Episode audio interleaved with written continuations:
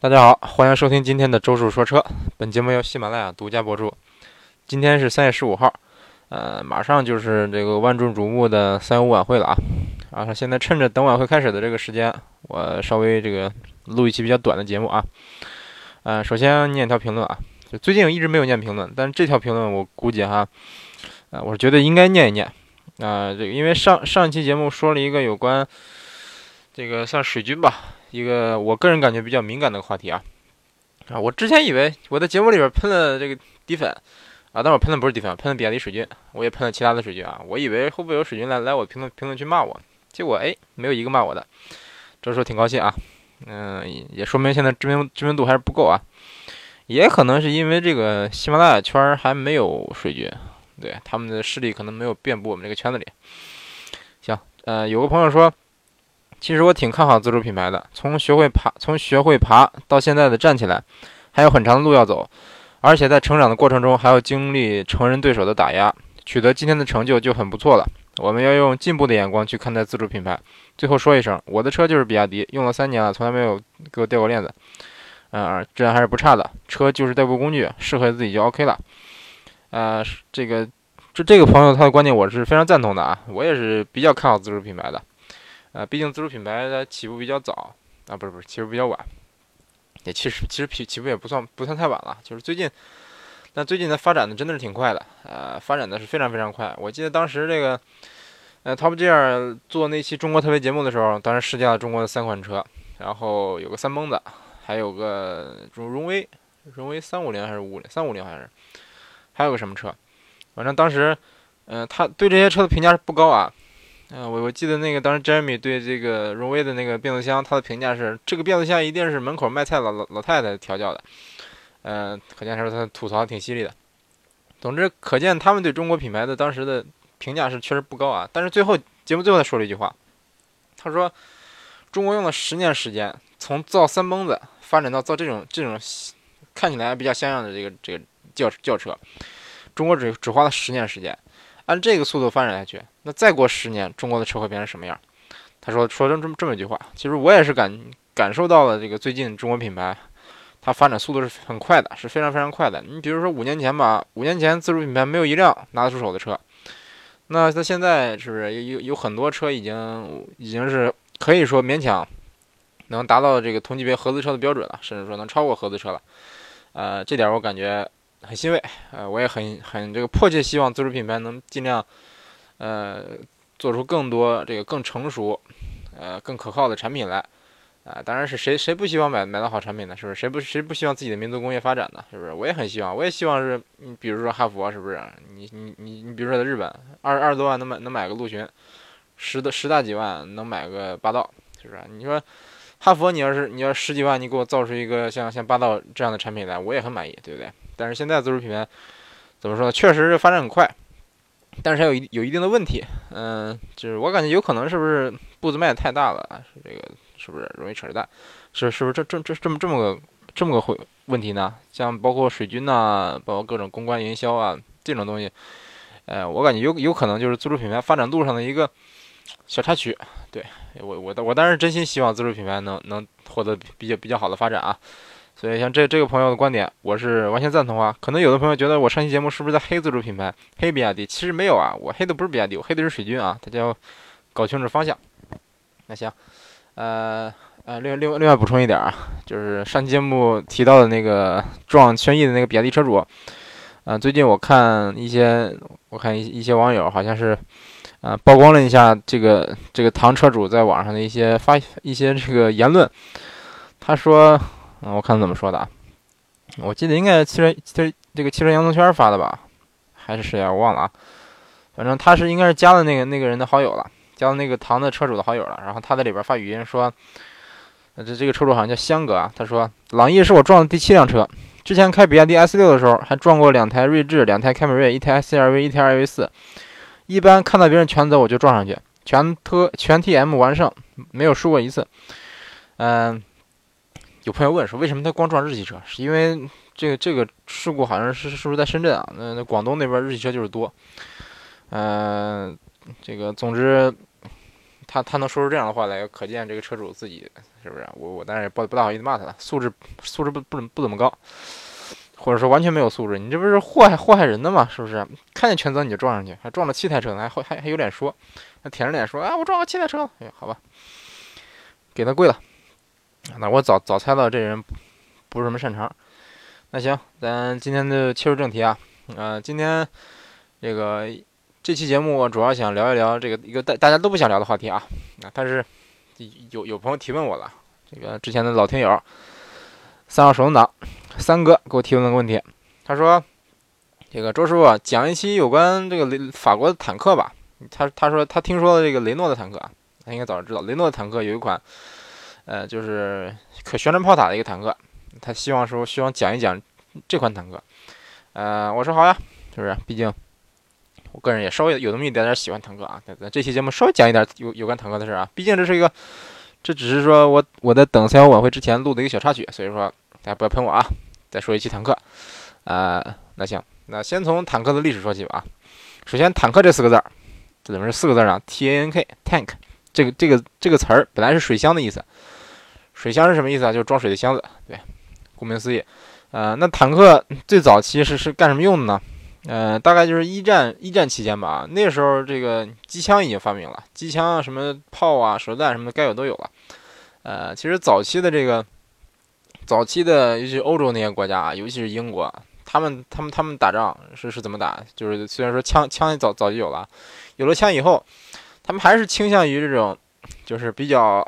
看起来比较有有排场的这这种打法，就是因为因为早期的枪，它它这个精度也不不是太准嘛，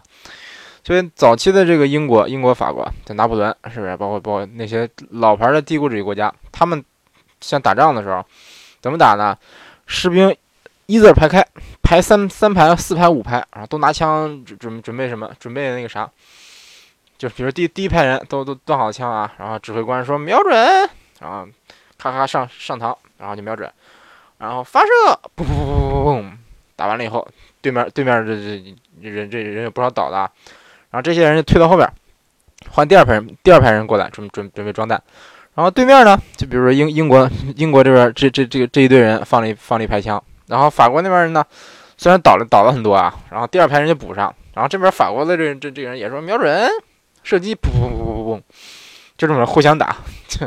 就是你我打一轮，你打一轮，你打一轮，我打一轮，就是类似这个游戏里边那种回合制游戏那种感觉。那有人说这不是傻吗？这不是送死吗？那你现在看确实是啊，确实有点有点傻的傻的那种感觉。但是当时，一个是当时的枪的精度不高，你如果说像现在这种打法，他他很可能打不着人。所以说这些人就排排成一排一溜，这样打的话，是不是？虽然说你我再不准，偶尔也能也也能打打倒几个人。这个这个弹道比较比较密集，弹幕比较密集，这个命命中率也会提高不少。所以说早期都是这样，而且这么打的话，呃，因为因为大家可能知道那时候的英国、法国他们的军装很漂亮啊。你像法国大高帽子，然后又是上面有羽毛，然后是是英国什么那种什么什么黑红的呀，这个胸前又是挂个挂个这个金丝儿啊什么的，反正看起来挺挺花哨的啊，跟跟那个现在的这个跟比如说后包括后期的二战。那时候军装一比差多了，那时候也没有钢盔，啥都没有。那时候主要就是好看啊。那你人，你像这个大英帝国或者是法国，人家高傲是不是？我打仗我得好看呐，我得有奖牌上啊，是不是？我不能说灰头土脸趴地上，那像成何体统啊？他他他们这么想的。所以说早期是那么，其实早期早期的作战是这么一种形式。到后期呢？嗯，你像这个，就是像像像现在的这种叫来福枪，啊，就是现类似现在来福枪啊，就是从后后面装弹装弹的人这这种手这种步枪，它的出现导致了说当时的武器，呃，算是往前有了一个大幅提升吧，它的无论精度还是火力有有个很大的提升，精度上去了以后，大家发现一个问题，我现在枪准了呀，我不用拍一溜了，不用再拍一溜，啪啪啪给人当当活靶子了。所以说到尤其应该是从美国南北战争时期开始吧，就很多很多人就士兵反过味来了，他就不这么打了，他开始说我趴地上打，我钻战壕里，我躲树后边，我躲墙根底下打，对他他他他这么打就变变得精明多了。这样这样来说，这个呃，比如说这个士兵死亡率就比以前低多了。之前你你一上去是不是你上一万人可能一下啪啪死一半，现在这个存活率更高了，这个打仗的效率也更高了。于是乎呢。包括一战大概就是这么个背景，但一战那时候嗯，比这个比我刚才说的这个步枪更高端的发明，你比如说加特林机枪，比如包包括后来后来的这个普通的这个机枪，水冷式的机枪都已经出现了。呃，这个 加特林机枪大家可能都知道，游戏里边嘟嘟嘟嘟嘟嘟好好好几个管子。你像这个后来那个后来包包括后来后来机枪，现在就水冷式的机枪啊，它应该就应就是现在的这个 machine gun，那个人应该叫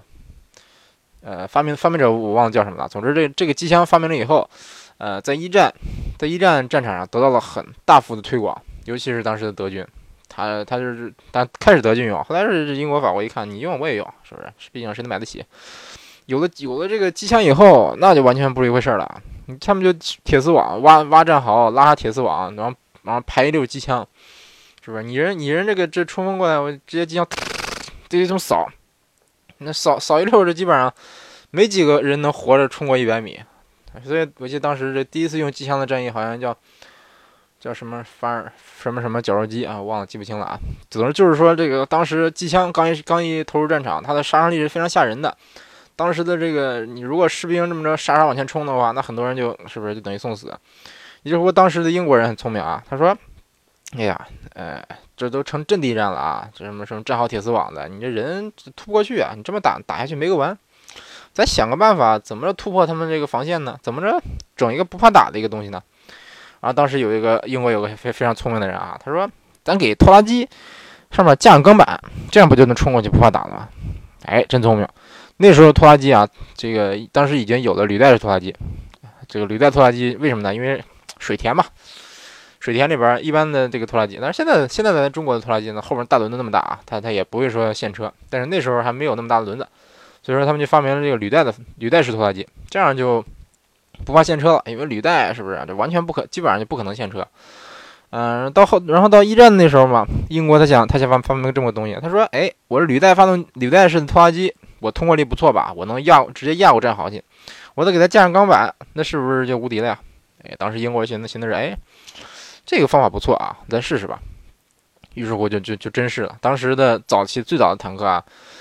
就是应该是啊，应该叫 M K 一吧，啊，那时候坦克是菱形的，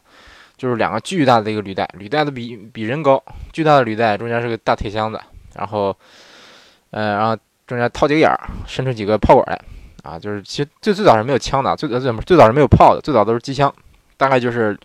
里边挖一排眼儿，然后伸几个机枪出来，然后这个这个东西往前开，然后就机枪往说就扫射，然后就这个。刚最最开始投入战场的时候啊，德军一看，哎呀妈，吓傻了呀！这什么玩意儿？这个这么大，黑乎乎的，身上这么大，哎还不怕打？确实，它是钢板，这个就是两个履带加一堆钢板，你一般的这个子弹是打不透的。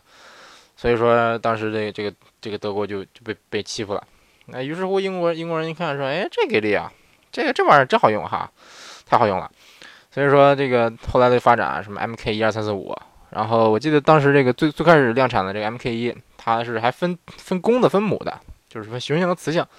雄性坦克有两个炮，有两个小炮，然后有四挺机枪，然后雌然后雌性坦克有就有五挺机枪。呃，反正反正一战的时候坦坦克投入的不是太多，没有二战那么多，但是也不少。开始让让人意识到了说，哎，坦克是个好东西，坦克的威力不小。然后英在紧接着英国之后呢？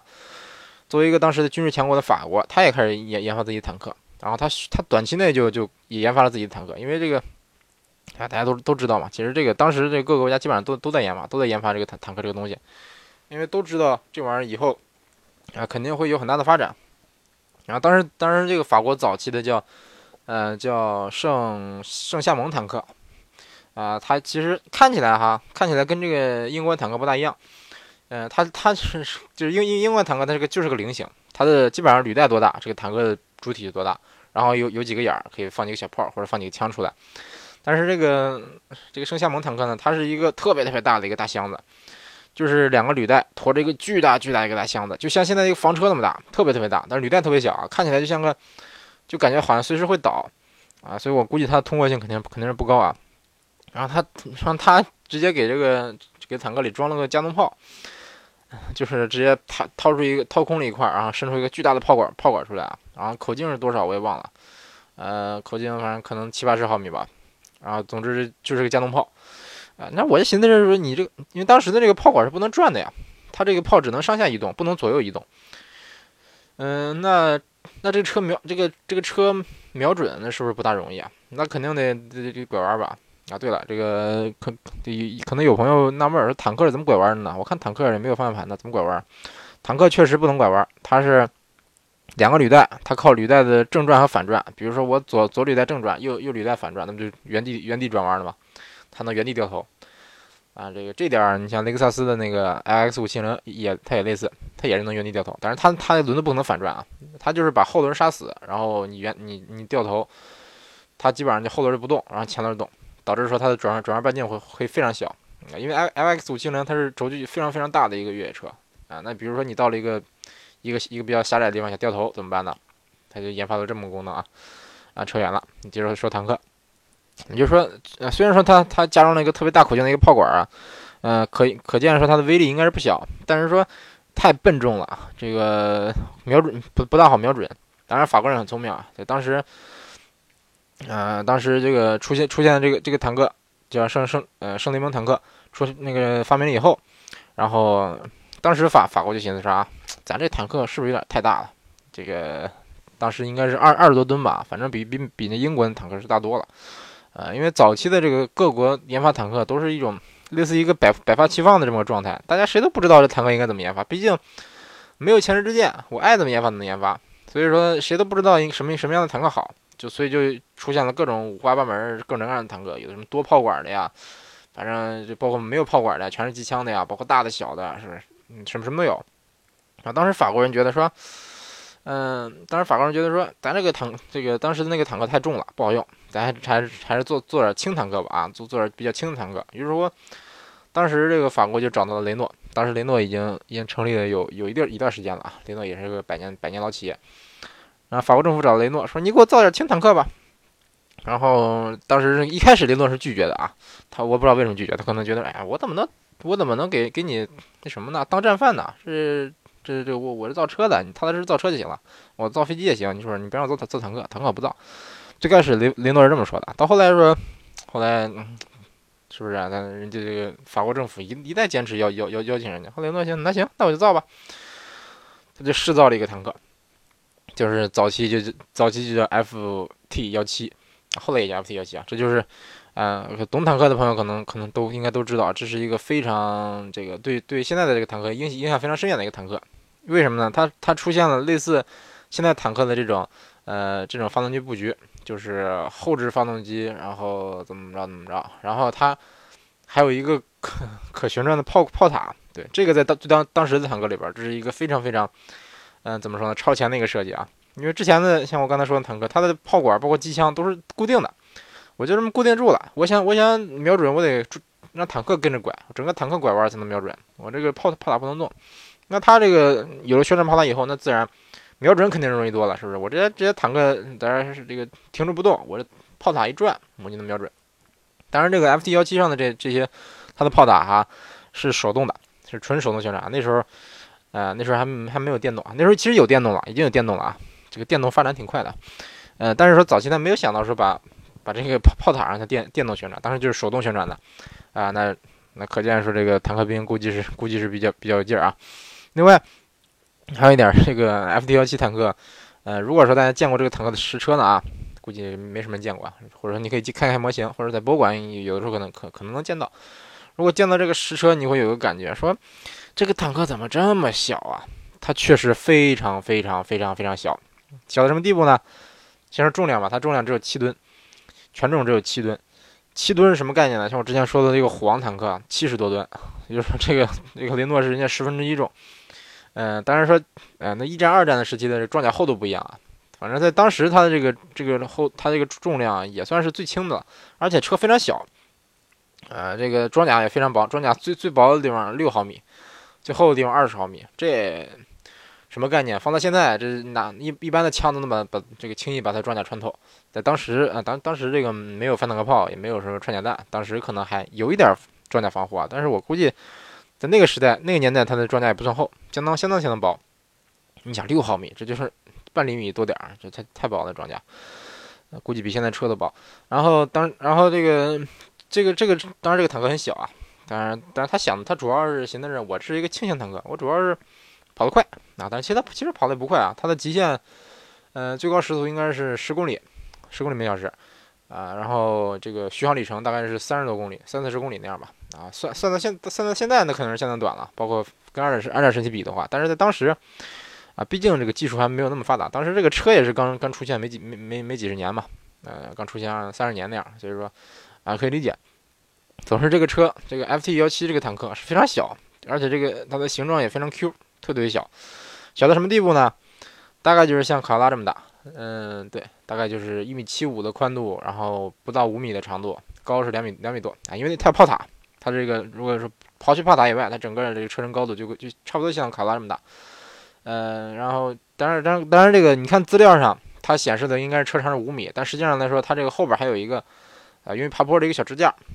算上这个，算上这个，它是它是五米。如果不算这个的话，基本上就是长度可能比卡拉长一点，宽度跟比卡拉还窄，然后高度算上炮塔呢，其实其实挺高的。你想，但是但是其实你像二战时期的那些那些主战坦克，它跟汽车比都是大很多的，你大出一半来都是不是都完全不夸张，非常非常大的。所以说这个 FT 幺七跟跟那个这其他坦克一比，就显得非常非常小，特别特别的特别小。所以说所以说所以有的人可能一无论在在视频里或者说。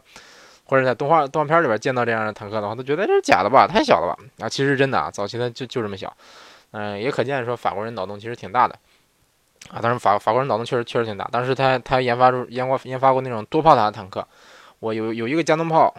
嗯，然后有又又有上就是下边一个大炮，上面一个小炮，还能放机枪，放放这么有有这么这么多炮塔。现在让我炮塔多，我打起来是不是更那什么？其实真正一实战发现，哎呀，不是那么回事儿。首先，你你你这些炮塔口径不一样，你用的你用的这个炮弹尺寸不一样，你又又得放机枪子弹，又得放这个两两种炮弹。本来这个这个坦克也不大，坦克里边还坐好几个人呢。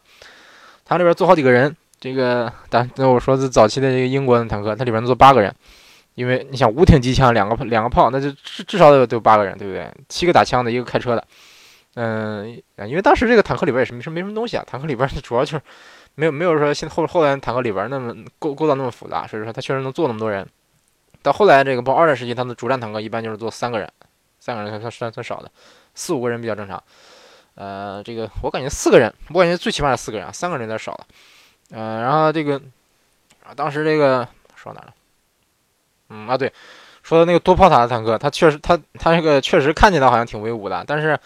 啊，因为它这个因为它需要各种各样的炮弹。然后里里边里边又又得有成员，是不是？成员你得换你这炮弹，你得自己上啊，对不对？一般来说，一个主炮塔只有一就一个炮管坦克，它你有一个打枪的，有一个开车的给开坦克的，有一个车长，然后有一个上子弹的，呃，这这就够了，最最最少得这四个人。但是像像我刚才说那个多炮塔的坦克，它反应小，它坐坐不开四个人，它只能只能三个人，三个人还得是矮矮个，像我这么大进不去，一米七多点那种那种小瘦子，坐三个人进去。你想这三个人，一个车长，车长他还得他他自己得操纵一个炮，然后一个人专门开车，一个人操纵另一个炮。这些人他自己开了炮，瞄准了以后得自己装子弹，装装装炮弹。所以说导致说真正实战的时候，这个效率非常非常低，包括他他还还有可能出现故障。所以而且这个装不了那么多炮弹嘛，可能打几炮就就就没有子弹了。所以说到后期这像这些多炮塔的坦克，嗯，多炮管的坦克，其实后来都基本上都被淘汰了。呃，包括这个多机枪的坦克的，后来基本上也被淘汰了。早期你像你像谢尔曼，他他应该是三个机枪，呃，三个机枪一个一个一个主炮，但后来发现子弹不够呀，没地方放子弹呐，而且这个有机枪有机枪这个是不是有有没有无所谓啊？其实谢尔曼有有所谓，因为他主要对应对的是步兵，那步兵跑近了怎么办？跑跑近你就拿机枪打。他主战坦克，你像像虎式什么的，他对他来说可能机枪不这么重要。你看他现在的坦克，主战坦克基本上就。一个主炮都是一个主炮，然后加一个同轴机枪，同轴机枪就是架在这个炮炮管上，这个不用瞄准。嗯，它当然它瞄准那机枪可以打夜光弹，你通过夜光弹可以大概看看自己的这个炮会打到什么地方。啊，夜光弹就是打出去这个子弹会发光那种那种子弹，呃，就是就就是那种像黄色的那种光闪光那种子弹啊。其实这个并不并不这并并不是不仅是这个电影效果，实战中它确实会发发光的，效果非常炫。嗯。我记得，我记得当时这个美军的那个美军的那个机枪里边，呃，每五发子弹有一发夜光弹，夜光夜光弹它头是红色的或者是橙色的，这样打出去以后，你大概就就能根据这个夜光弹的这个光来纠正一下自己的弹道。所以说，啊，在二战时期，尤其是晚上，如果说你看到对方开枪了，你基本上能看就能判断对对方这个这个这个是开火的位置在在是在哪儿。哎，扯远了啊，还说说刚才刚才这个这个坦克坦克的问题啊啊，刚才这个刚才这个 F T F T 幺七轻型坦克啊，它确实说对现在现在的这个坦克有着非常非常深远的影响啊，但是它在实战过程中其实啊并没有什么这个没有什么大面积投入实战，就是没有没有取得什么战果，呃，为什么呢？怎么说呢？它嗯，因为它有它有四种，它的它的大概带有四种型号，一种是只加机枪的，就是上面一个上面的炮炮塔装了个机枪；还有一种就是甚至没有机枪的，就是通通讯车，就是指挥官坐里边拿来指挥通信干什么的；还有一种是是装搭载一个搭载一个大概三十口径三十六毫米的一个一个小炮，短口径短口管的一个短短管的一个炮啊。但是因为这个杀伤力比较有限，而且射程比较短，所以说没什么用。等你离近了，人对方。坦克已经已经把你打打打穿了，还有一种是它它它装载了一个七十五毫米的一个一个重炮，所以感觉挺走极端的。你要不弄弄那么轻的，要不弄弄弄这弄这么大的，这个这 重重炮它装载重炮的话，这个 其实这个设计是挺奇葩的啊。因为呃到后期的成熟坦克设计，他们都是设计的就是自己的主炮正好能把自己的装甲就是打穿，或者说打不穿，或者说自己也就是说自己它它的这个正面钢板最起码能防自己的这个。这个主炮，但是它它这个因为 F 幺七是个很小的一个坦克，F T 幺七是个特别特别小、特别特别轻、特别钢板很薄的一个坦克，它根本不可能防得住七十五毫米的主炮。所以说，嗯，总总总之这个这个它它因为毕竟早期嘛，大家都都没有经验，F T 幺七它它虽然在实在实战上没有什么效果，但是当然它也也其实也不能怪它，因为它研发出这个这个坦克的时候，一战已经马上结束了。然后到二到二战开始，这又过过去二十年时间，这个 坦克的技术这个突飞猛进。等二等二战到二战的时候，他已经这个坦克已经完全落后于时代了。那时候你那时候德军的坦克已经远远的领领先于领先于他了，所以说他也没有什么机会去去投入实战啊。当然说这个车倒是卖到了各国啊，你像什么像欧洲各国，包括甚至美国、什么苏联、什么日本、中国，他都卖。当然甚至甚至这个甚至是这个张学良他们还还买买了。呃，三十六辆，一批买了三十六辆这个林林诺这个坦克，当然说并没有投入实战啊，就是还没还没有用呢，就被就被这个被日日军发发明就那个发动九幺八了，但日军也买了他的坦克了。日军早期自己没有坦克，他就先去去去去英国、法国买了很多坦克，像这个 F T 幺七是参加了九一八事变的，当然他用他用这个坦克参加九一八发动九一八事变，人人家张作霖也有，但是说，呃，因为东。那个东北很快就沦陷了，所以说这这些坦克，包括其他的一些装甲运兵车，全被缴获了，嗯，然后就就直接编入这个皇协军手里了。什么叫皇协军呢？说的好听，说说说的好听点叫皇协军，其实就是伪军、汉奸，就是汉奸军。嗯，因为大家大家知道这个侵华的时候，日军的数量其实还其实没那么多，其实相当少的。你比如说我，比如说我我们家乡吧，我们家乡那时候还还不是个地级市，那时候是个县，是个县，但是不小。嗯，这绝对是不小，是不是？那个，但是当时分到我们县的日军一共多少呢？一共一百人不到，就几十人占占我们那占我们那个县。你说你几十个人够干什么的呀？几十个人，你你现在一个市的警察也不止几十人吧？几十人这个肯定是不够维持秩序的。所以说，这些人来了，这些日本鬼子来了，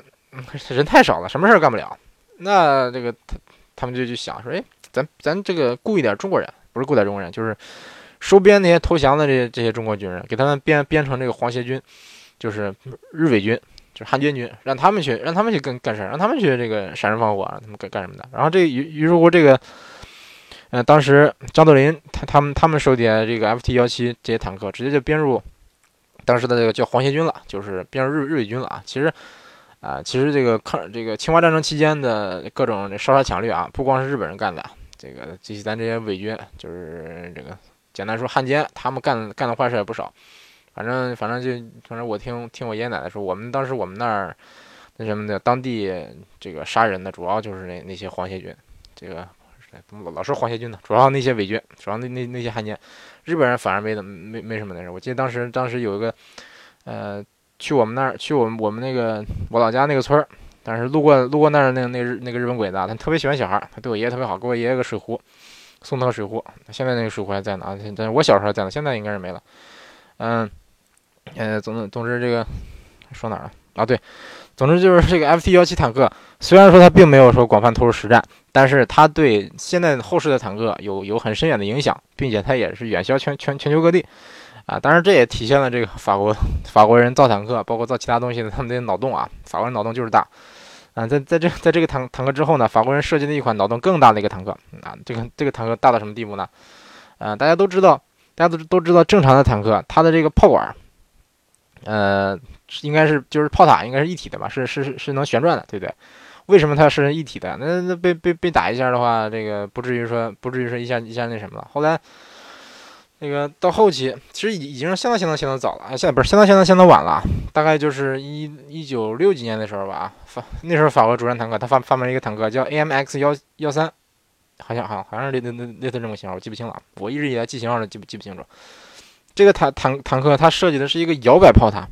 就是它跟一般坦克不一样。一般坦一般坦克这个它的这个炮塔是甚至是比如铸造的一体成型的，它是整个转的。